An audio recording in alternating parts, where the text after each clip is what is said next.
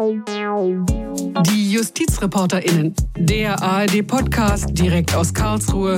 Wir sind dabei, damit ihr auf dem Stand bleibt. Hallo und herzlich willkommen hier bei uns bei den JustizreporterInnen. Würde ein Anwalt heutzutage noch seine Schriftsätze mit der Hand schreiben? Würde er eine Stoppuhr daneben legen und gucken, dass er nach genau fünf Stunden fertig ist?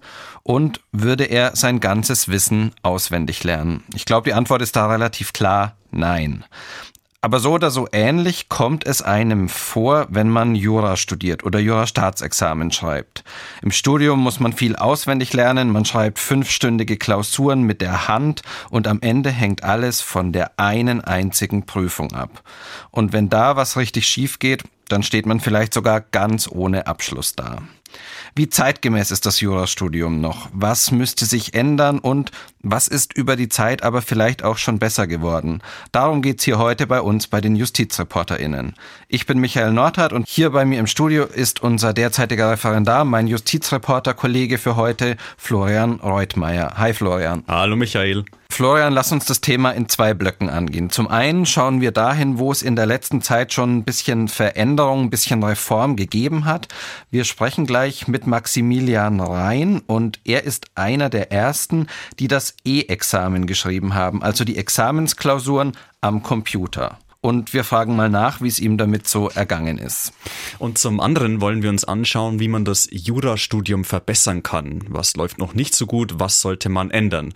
Dazu gibt es erstaunlich viele Vorschläge und über einige davon reden wir mit der Juraprofessorin Anne Sanders von der Uni Bielefeld.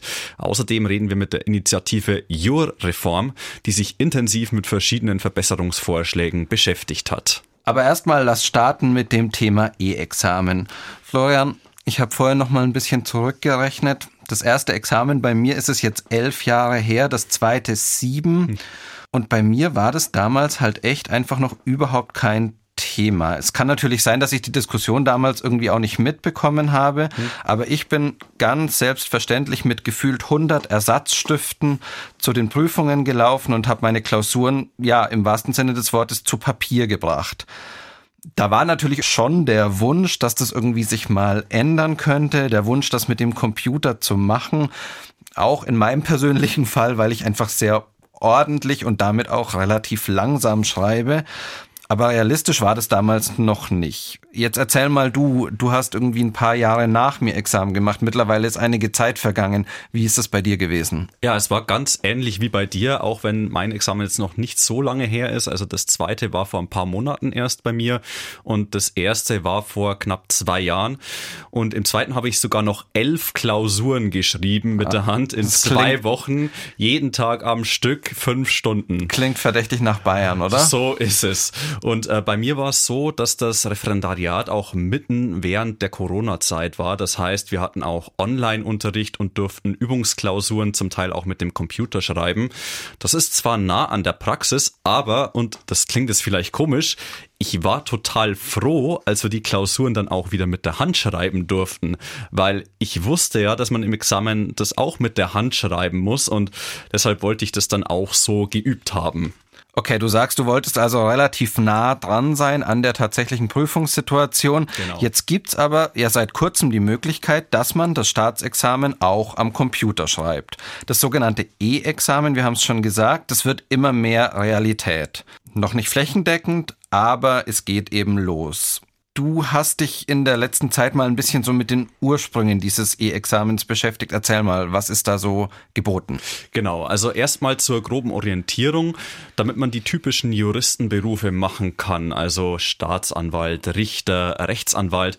Da muss man ein Jurastudium machen, ein Referendariat und zwei Staatsexamina. Das steht so im deutschen Richtergesetz. Okay, und das da, ist also das, was uns alle zum Leiden bringt. So ungefähr, genau. Und da steht auch drin, wie lange so ein Studium dauern muss und welche praktischen Stationen man im Ref macht.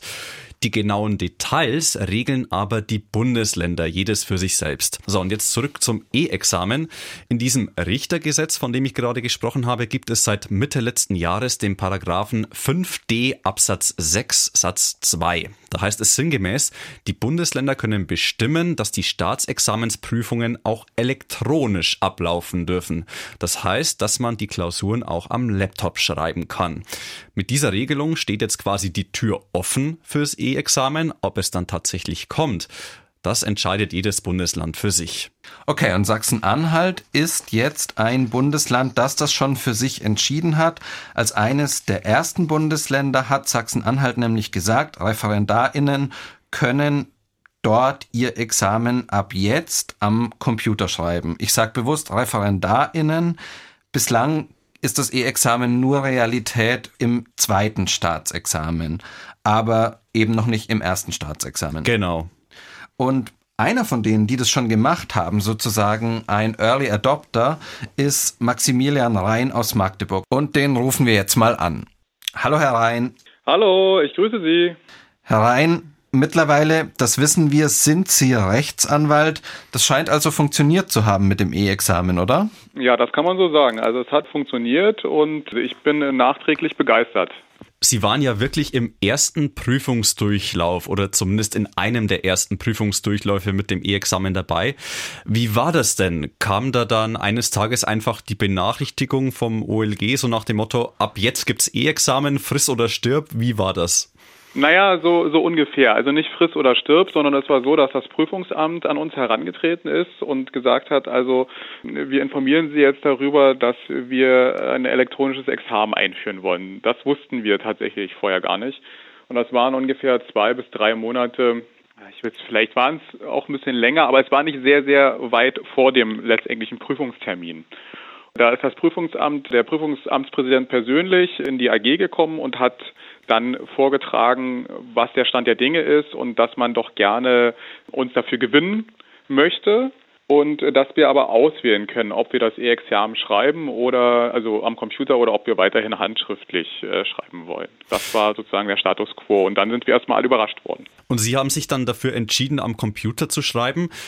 Haben Sie das sofort für sich so entschieden und voller Überzeugung oder war das eher eine schwierige Entscheidung? Ja, also ich war tatsächlich am Anfang total dagegen. Also ich konnte mir das nicht vorstellen und ich kannte den Stand der Digitalisierung in der Justiz, der sich ja, das kann ich sagen, als Rechtsanwalt nicht wirklich verändert hat, jedenfalls nicht in Sachsen-Anhalt und konnte mir nicht vorstellen, dass es der, ja, dass es dem Prüfungsamt und dem ORG gelingt, äh, ein funktionierendes System für uns zur Verfügung zu stellen. Ich dachte mir, wir sind die Leidtragenden letztendlich, weil es interessiert sich keiner dafür, ob ein Herr Rhein irgendwann das Examen bestanden hat oder nicht oder ob es da eine technische Panne gab. Ja, und deswegen war ich sehr misstrauisch und vor allen Dingen konnte ich mir nicht vorstellen, wie die Gleichheit der Bewertung gewährleistet werden kann, wenn es Leute gibt, die am Computer schreiben und Leute, die handschriftlich schreiben. Und was hat dann letztendlich den Ausschlag gegeben? Weshalb haben Sie sich nach diesen Bedenken, von denen Sie gesprochen haben, doch entschieden, ja, ich schreibe am Computer? Das Prüfungsamt hat sehr viel Werbung gemacht und hat Zusagen gemacht, was die technischen Schwierigkeiten angeht und dass es keine Folgen haben wird für den einzelnen Referendar. Das haben sie tatsächlich ähm, mehrmals betont. Wir versuchen alles daran zu setzen, dass das technisch funktioniert und wenn das technisch, technisch nicht funktioniert, dann sind sie jedenfalls nicht die Leidtragenden. Und man hat auch zwei Übungsrunden angeboten. Das heißt, man konnte ähm, live vor Ort dieses Programm ausprobieren und ähm, konnte zweimal unter Prüfungsbedingungen schreiben, so wie das Prüfungsamt sich das vorgestellt hat, mit den ganzen technischen Geräten und wie gesagt in der Örtlichkeit. Und das hat dann tatsächlich den Ausschlag gegeben. Wie war denn da so Ihr erster Eindruck, als Sie sich dann erstmals an so einen Computer hingesetzt haben? Ja, es ist, ist halt wirklich verrückt, weil man kennt es aus dem Studium, dass man alles per Hand schreiben muss und dann sitzt man plötzlich vor so einem Computer. Die hatten äh, spezielle Spiegelfolien, die Geräte, so dass man nicht auf den Bildschirm des anderen gucken konnte. Das war natürlich ein bisschen schwierig am Anfang, weil die, das, die, die Bildschirmhelligkeit doch dunkler war, als man das jetzt von einem Retina-Display gewöhnt ist. Und da musste man sich tatsächlich dran gewöhnen. Auch hat man nach einer langen Bearbeitungszeit so ein bisschen so ein Verschwimmen vor den Augen. Also ja, man starrt ja letztendlich fünf Stunden auf einem Bildschirm ununterbrochen und da muss man sich dran gewöhnen. Aber im Großen und Ganzen sind das kleine Hindernisse gewesen. Jetzt interessieren wir uns natürlich auch für ein paar so Details. Machen wir es mal ganz plastisch vielleicht. Man kommt da also am Tag der ersten Prüfung morgens an. Ja. Wie läuft das ganz praktisch ab? Ja, man kommt dann in einen großen Computer, ein großes Computerkabinett Da stehen vorbereitete Laptops.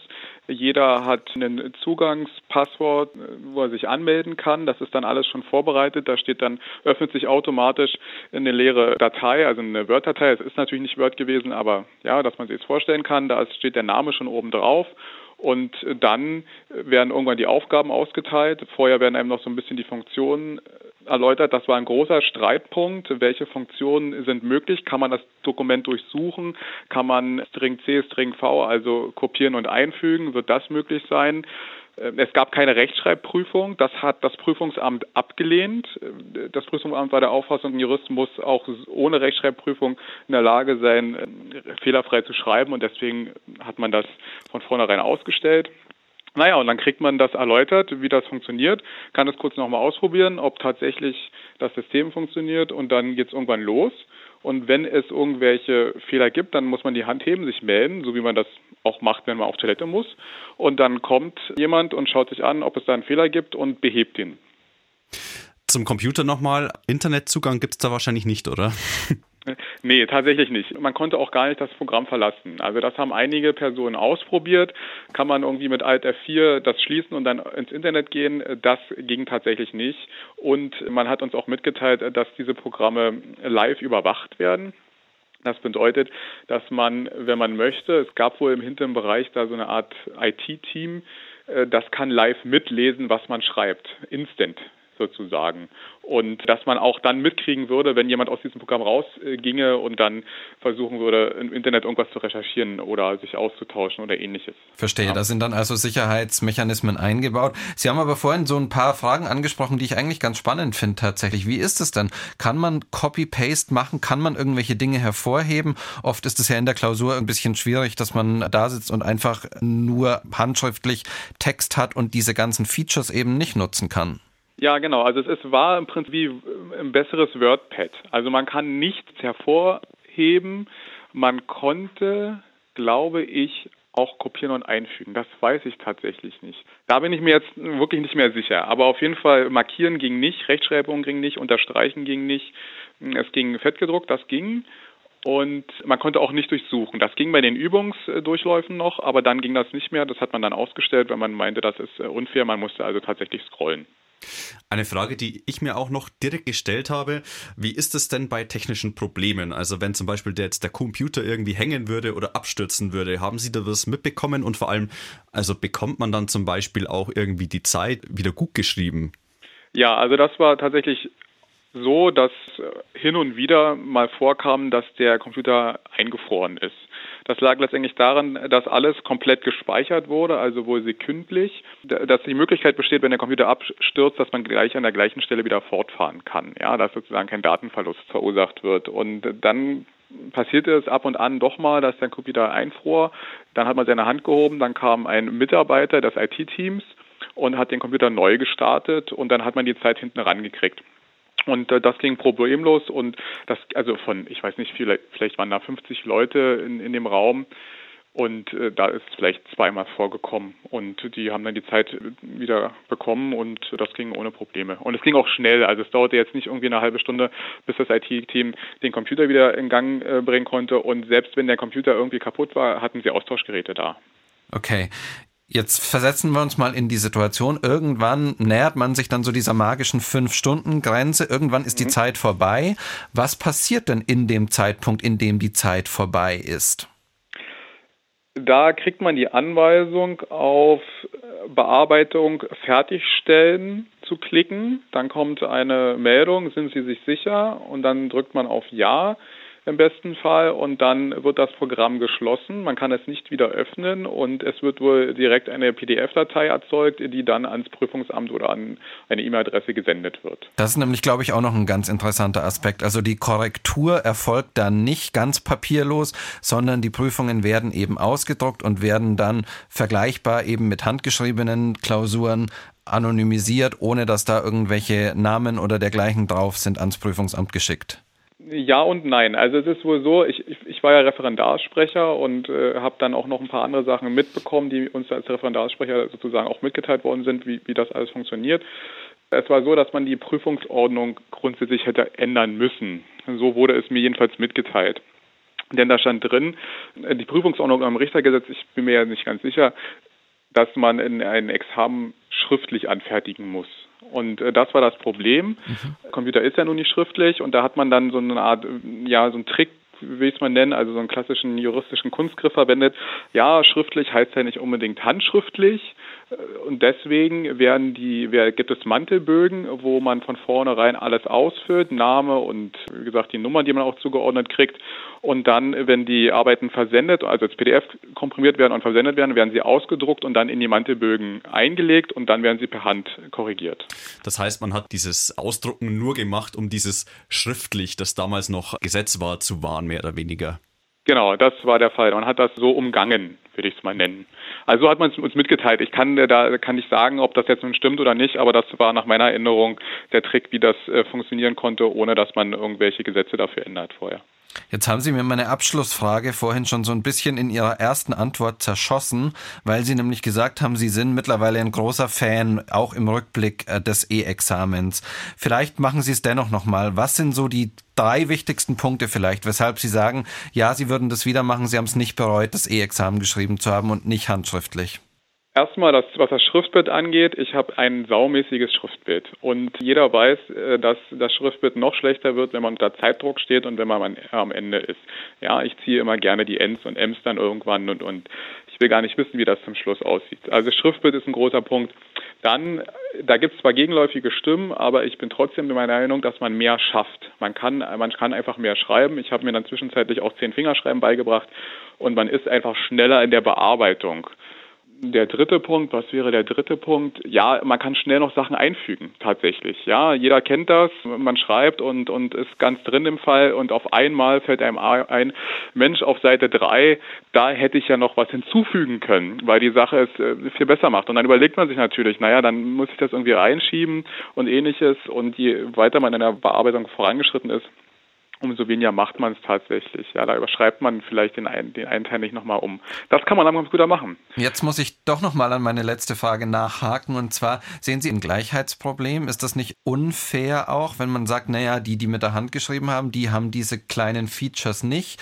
Die sind vielleicht tatsächlich auch nicht so schnell, weil man mit der Hand einfach nicht so schnell schreibt wie am Computer.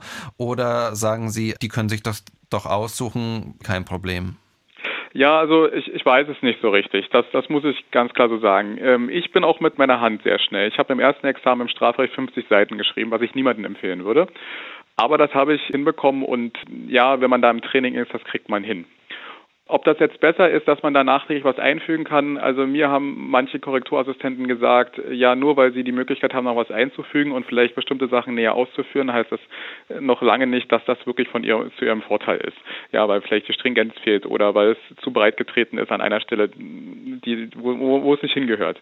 Deswegen, ob man am Ende ob sich das nicht ausgleicht, tatsächlich ein Vorteil hat, weiß ich nicht. Ich würde jedenfalls, ich konnte es mir irgendwann nicht mehr vorstellen, in die Examensklausur per, per Hand zu schreiben sondern habe immer gedacht, also klar mache ich das an, am, am, Computer. Und mir graust jetzt schon davor, dass ich Fachanwaltsklausuren wieder mit der Hand schreiben muss. Ja, weil es, also wir sind, da sind wir uns einig, rückständig ist. Wir machen so viel mit dem Computer und äh, sowas jetzt noch per Hand zu schreiben, ein gutes Schlusswort. Das waren Einblicke ins sogenannte E-Examen, also das Jura-Staatsexamen am Computer. Das hat Maximilian Rhein, Rechtsanwalt aus Magdeburg, als einer der ersten in ganz Deutschland gemacht. Vielen, vielen Dank, dass Sie die Erfahrungen mit uns geteilt haben. Das war echt spannend. Danke fürs Sehr Mitmachen. Gern. Florian, jetzt ist ja Sachsen-Anhalt in puncto E-Examen wirklich Vorreiter. Ich glaube, eins von mittlerweile drei Bundesländern, sag mir, wenn ich da falsch bin, wo das hm. schon möglich ist. Du hast jetzt die ehrenvolle Aufgabe übernommen, mit den Justizministerien in den Bundesländern zu telefonieren und du hast dich mal erkundigt, wie es so aussieht. Also ob die Prüfungsämter wirklich schon alle auf dem Weg in Richtung E-Examen zumindest sind oder ob es da noch Rückstände gibt. Wie sieht's da aus? Gib uns mal ein bisschen Überblick. Also es ist grundsätzlich so, dass äh, vor allem natürlich das zweite Staatsexamen jetzt erstmal in den Fokus genommen wird. Das erste, das ist bei den meisten noch so ein bisschen in weiterer Zukunft. Grundsätzlich sagen alle äh, Prüfungsämter, die ich angefragt habe, ja, wir wollen das auf jeden Fall machen. Das zweite Staatsexamen am Laptop anbieten und langfristig auch das erste. Also der Wille, das umzusetzen, ist auf jeden Fall da. Bei der konkreten Umsetzung gibt's noch ziemlich große Unterschiede und man kann da drei größere Gruppen unterscheiden, würde ich sagen.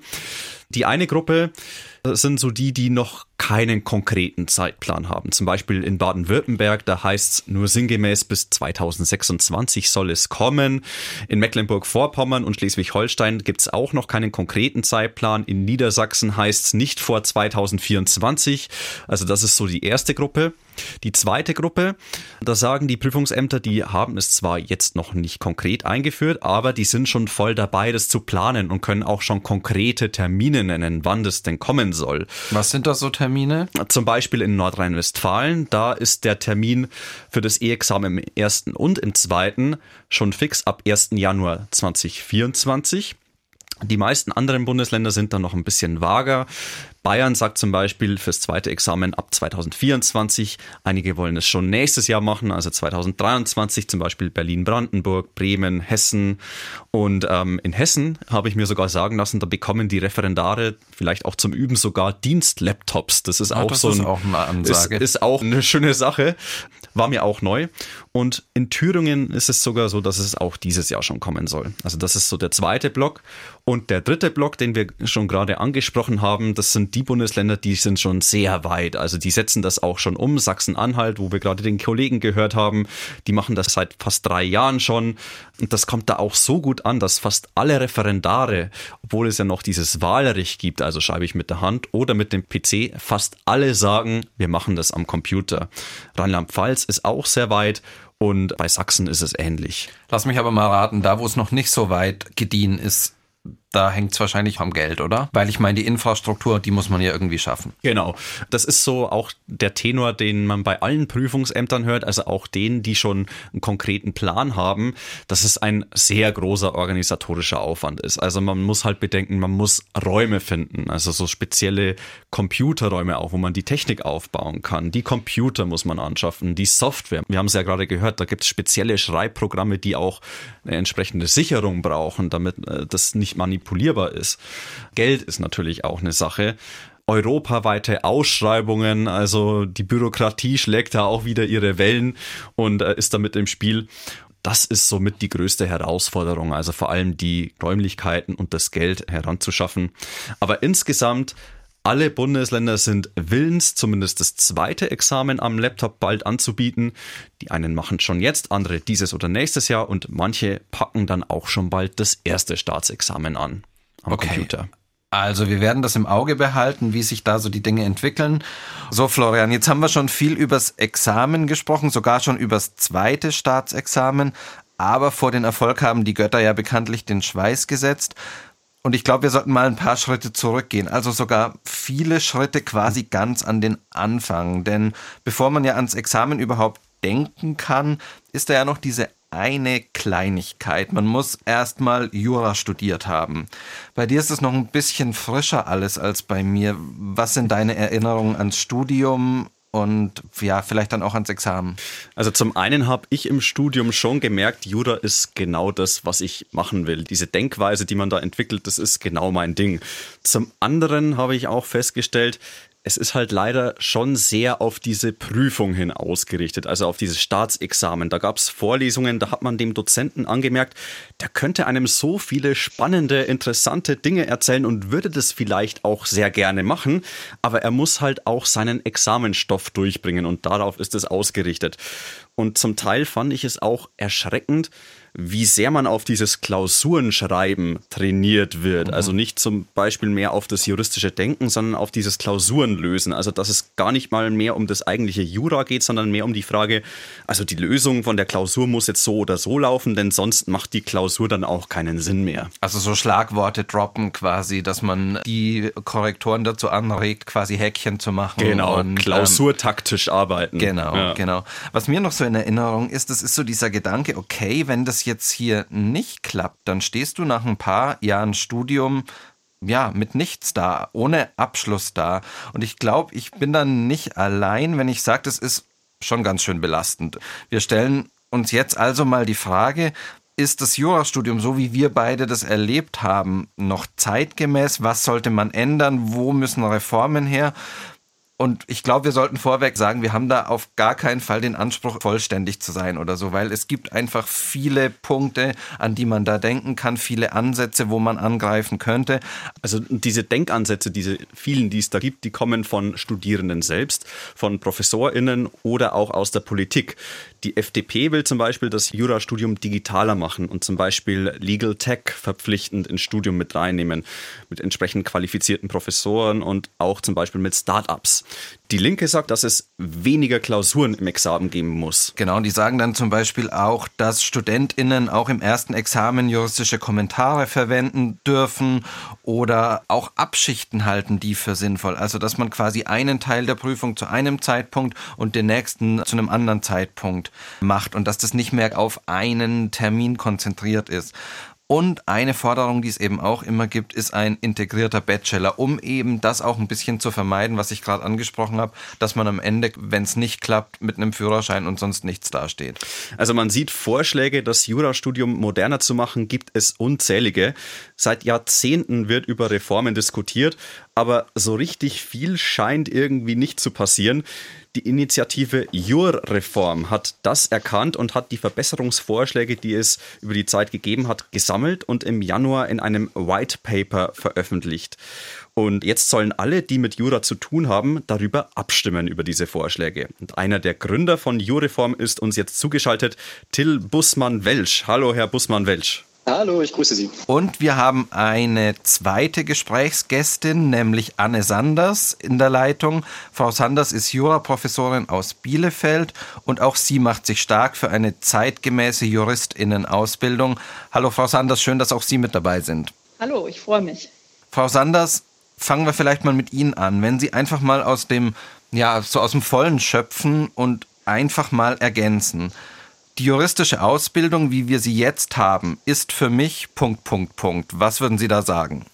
Hat viele Stärken, aber auch Schwächen, an denen wir dringend arbeiten müssen. Wir haben es vorhin ja nur so in Grundzügen erklärt. Deshalb, Herr Bussmann-Welsch, sagen Sie uns bitte nochmal, was macht die Jurreform genau? Wir sind ein Verein junger Juristinnen und wir haben uns so im Frühjahr 2020 zusammengetan und den Verein dann final 2021 gegründet. Und unser Ziel ist, äh, den Diskurs um die Reform der juristischen Ausbildung neu anzustoßen und letztlich auch eine Reform der juristischen Ausbildung.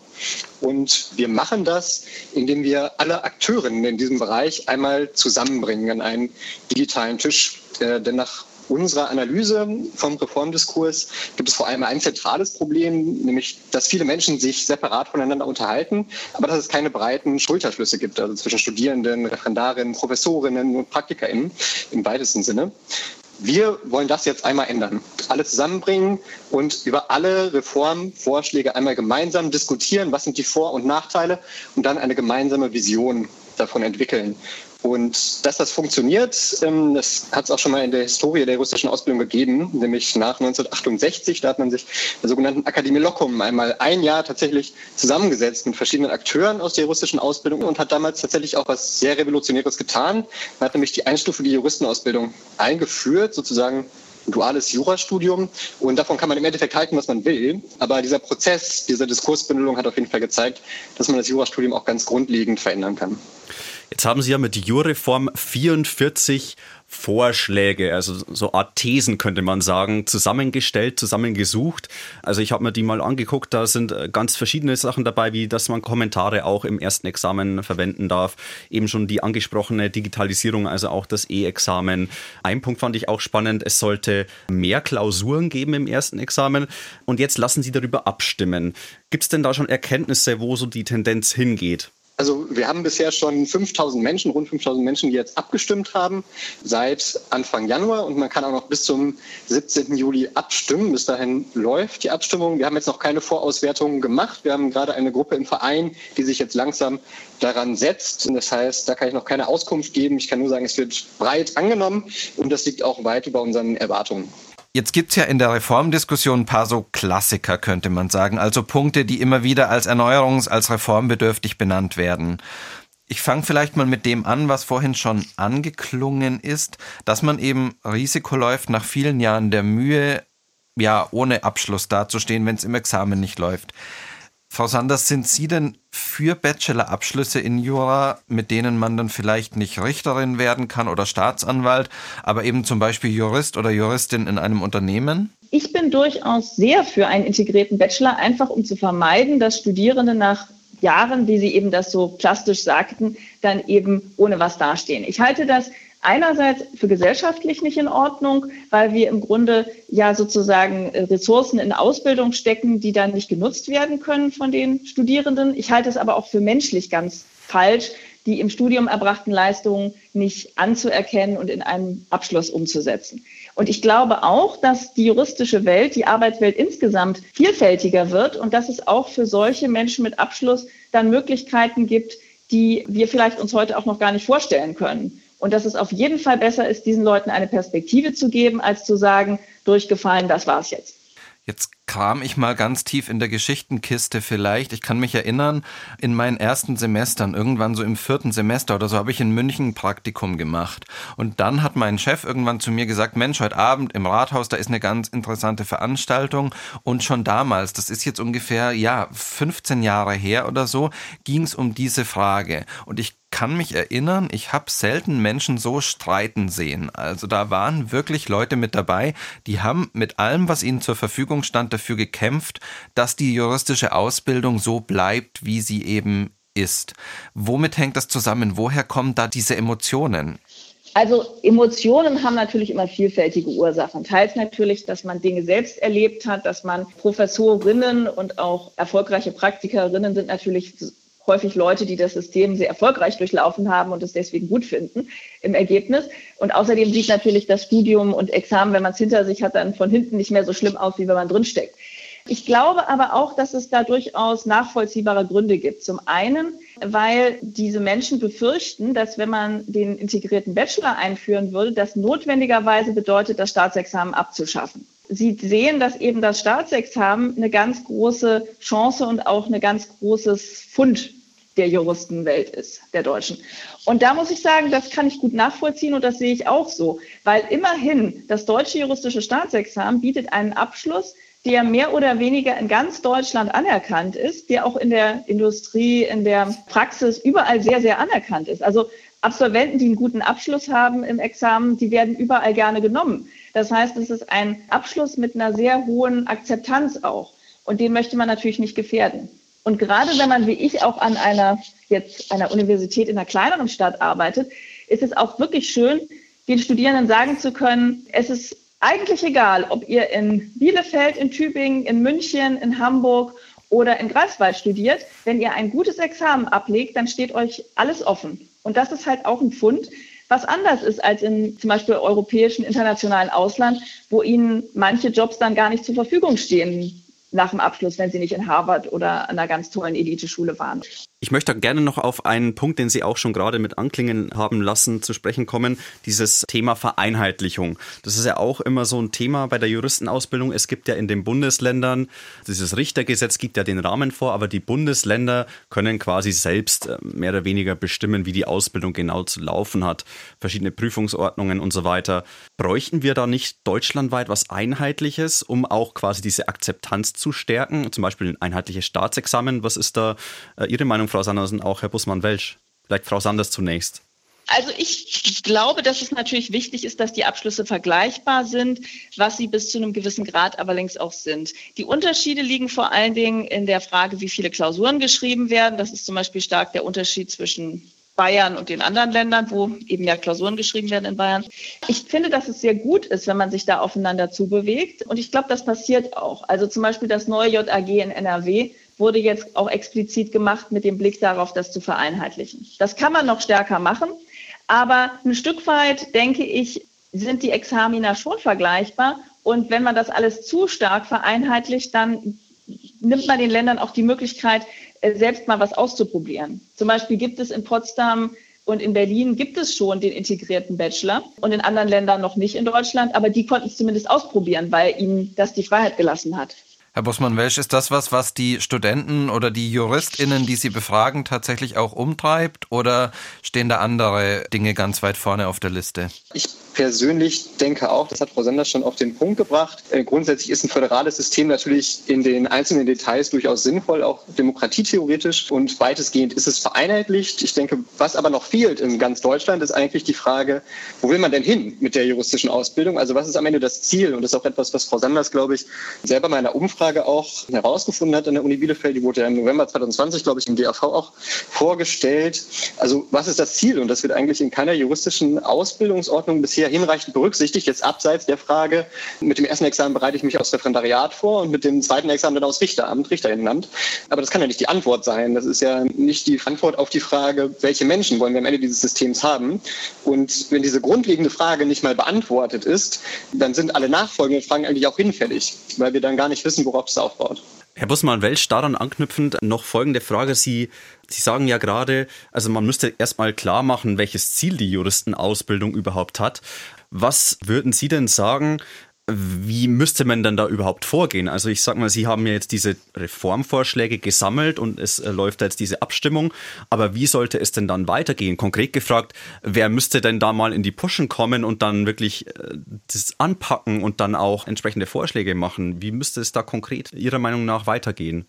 Also ich sage mal, unsere Abstimmung läuft ja noch bis zum 17.07. Dann werden wir uns die Ergebnisse angucken, auch schon vorher mit Vorauswertung. Und da können ja zwei Ergebnisse grundsätzlich rauskommen. Also entweder man sieht schon sehr, sehr stark, das wollen alle. Das ist ein sehr klares Bild. Da könnte man ein Sofortprogramm rausmachen. Und das müsste man dann ganz klar, auch mit der entsprechenden Legitimation der Verbände, mit denen wir auch zusammengearbeitet haben, Deutschen Anwaltverein, Bundesverband Rechtswissenschaftlichen Fachschaften, in Teilen auch der Deutsche Richterbund, dann an die politischen Entscheidungsträger herantragen, vorwiegend auf Landesebene, weil da die größte Regelungskompetenz besteht. Aber das zweite Szenario ist natürlich wesentlich wahrscheinlicher, dass es gar nicht so konkret ist und dass es noch sehr streitig ist. Und dann haben wir aber zumindest eine Gesprächsbasis schon mal ermittelt, wo wir sagen, das wollen die einzelnen Parteien, das sind die Themen, worüber wir reden. Und dann werden wir in unserer Studie auch für dieses Ergebnis in einen konkreten Diskursrahmen vorschlagen einen konkreten Mechanismus. Und das könnte dann über ein Jahr dauern. Aber da müssen sich alle Akteurinnen definitiv daran beteiligen. Das ist nichts, was man auslagert an die repräsentative Demokratie an der Stelle, sondern da muss die Anwaltschaft mitwirken, da muss die Richterschaft mitwirken, die Referendarinnen, die Studierenden, ähm, natürlich auch die Politik, weil natürlich auch die Bürger einen Anspruch darauf haben zu wissen, was sind das für Juristen, die wir ausbilden. Da können wir auch mitsprechen. Aber wir brauchen alle Akteure und wir brauchen einen breiten Schulterschluss. Frau Sanders, haben Sie vielleicht noch einen Punkt, wo Sie sagen, Mensch, in Ihrem ganz regulären Alltag, wenn sie eben in Kontakt mit Studentinnen kommen und so beobachten, wie das Studium eben so läuft, da sollte man wirklich angreifen. Vielleicht was, worüber wir jetzt noch gar nicht gesprochen haben, was wir vielleicht auch gar nicht im Blick hatten, was sie einfach aus der Praxis mitbekommen, wo sie sagen, ja, das ist ein Punkt, da müssen wir ran. Was ich mir wünschen würde, und das ist ein Punkt, der vorhin von Herrn Buschmann-Welsch ganz schön angesprochen wurde, ist, dass wir uns Gedanken darüber machen, was wollen wir für Juristinnen? Ja? Wollen wir welche, die historisch geschult sind, die auch sozialwissenschaftliche Fähigkeiten haben, die Legal Tech können. Welche Rolle soll das juristische Fach und Detailwissen spielen? Das, finde ich, sollten wir uns wirklich fragen. Weil wenn wir das juristische Studium reformieren wollen, dann werden wir es nicht damit schaffen, dass wir noch mehr und noch mehr und noch mehr Inhalte auf den Haufen schütten und die Studierenden noch mehr machen lassen, sondern ich denke, es ist wichtig, dass wir uns darüber Gedanken machen, wohin wollen wir. Und dass wir da ganz zentral in den Mittelpunkt stellen, die Arbeit am juristischen Handwerkszeug, das Arbeiten mit Gesetzen, das Argumentieren, die Auseinandersetzung mit dem juristischen Handwerkszeug. Das würde ich gerne in den Mittelpunkt stellen. Das stelle ich in meiner eigenen Arbeit in den Mittelpunkt. Aber ich würde auch gerne, dass wir ein Prüfungssystem schaffen, wo Studierende eben auch wissen, dass das die Fähigkeiten sind, auf die es ankommt und nicht das Detailwissen, Meinung XYZ und der BGH hat gesagt damit haben Sie mir eigentlich meine letzte Frage schon weggenommen. Ich habe das bei Ihnen, Herr Bussmann-Welsch, vorher noch ein bisschen so übergangen, weil ich wusste, ich wollte da am Ende nochmal zurückkehren drauf. Aber jetzt haben Sie es nochmal gesagt, haben das zusammengefasst. Und ich glaube, das ist ja das, was am Ende von so einer Diskussion eben auch stehen sollte, dass wir uns klar machen, was wir am Ende mit der Ausbildung eben erreichen wollen. Dass es vielleicht, wie Sie sagen, weniger darauf ankommt, jede Meinung auswendig zu können, sondern eben das Handwerkszeug zu beherrschen und so ins juristische Leben gehen zu können. Ganz genau. Und darum finde ich auch diese Initiative von Jureform ganz toll, weil sie eben sagt, äh, lass uns doch mal ein bisschen Ordnung bringen in all diese verschiedenen Ansätze und das dann gemeinsam überlegen. Und ich finde es ganz wichtig, dass bei all diesen Sachen die Studierenden zentral dabei sind, weil jeder meiner Kolleginnen und auch ich, wir stellen uns hin und sagen, bitte achtet aufs Handwerkszeug, bitte achtet aufs Argumentieren. Und trotzdem glaubt man es uns nicht. Das heißt, wir brauchen die Studierenden mit im Boot, dass wir alle sozusagen an dem Bild des Juristen, der Juristinnen der Zukunft gemeinsam arbeiten. Also das nochmal ein eindringlicher Appell sozusagen, ein eindringlicher Appell vielleicht auch nochmal von Ihnen, Herr Bussmann-Welsch. Die Leute, die JuristInnen sollen natürlich bei Ihnen mitmachen, bei Ihrer Abstimmung dabei sein. Wo können Sie das denn? Also das kann man sehr unkompliziert auf unserer Seite juareform.de und jua mit I-U-R Reform, alles zusammen.de. Da kann man unkompliziert innerhalb von ungefähr zehn Minuten über die 44 Thesen abstimmen und auch eigene Reformthesen natürlich in den Diskurs einbringen, weil wir erheben jetzt nicht den Anspruch, dass wir vollumfänglich alles abgebildet haben. Wir haben uns sehr, sehr viel Mühe gegeben, auch wissenschaftlich ranzugehen, aber der Kreativität sind natürlich keine Grenzen gesetzt und natürlich so kann auch nur ein integrativer Diskurs entstehen, wenn Leute auch noch eigene Ideen einwerfen. Ich bedanke mich sehr herzlich bei Ihnen beiden, Frau Professorin Anne Sanders aus Bielefeld und Till Bussmann-Welsch, für die interessante Diskussion. Wir schauen, was bei der Abstimmung auf jeden Fall rankommt. Wir werden da auf jeden Fall dranbleiben. War sehr erkenntnisreich. Vielen Dank Ihnen beiden und noch einen schönen Tag. Ja, auch. Ciao. Vielen Dank für die Einladung. Und vielen Dank natürlich euch allen fürs Zuhören. Ja, was ist eure Meinung zum Jurastudium? Was sollte man dringend ändern? Was ist vielleicht auch ganz gut? Schreibt uns gerne per Mail an justizreporterinnen.swr.de oder auf unserer Facebook-Seite ARD Rechtsredaktion. Da könnt ihr natürlich auch in den Kommentaren diskutieren wenn euch diese Folge interessiert hat, wenn euch die JustizreporterInnen generell gefallen, dann liked uns doch überall, wo es Podcasts gibt. Da freuen wir uns natürlich sehr. Vielen, vielen Dank fürs Zuhören. Hat Spaß gemacht. Bis zum nächsten Mal. Ciao. Tschüss.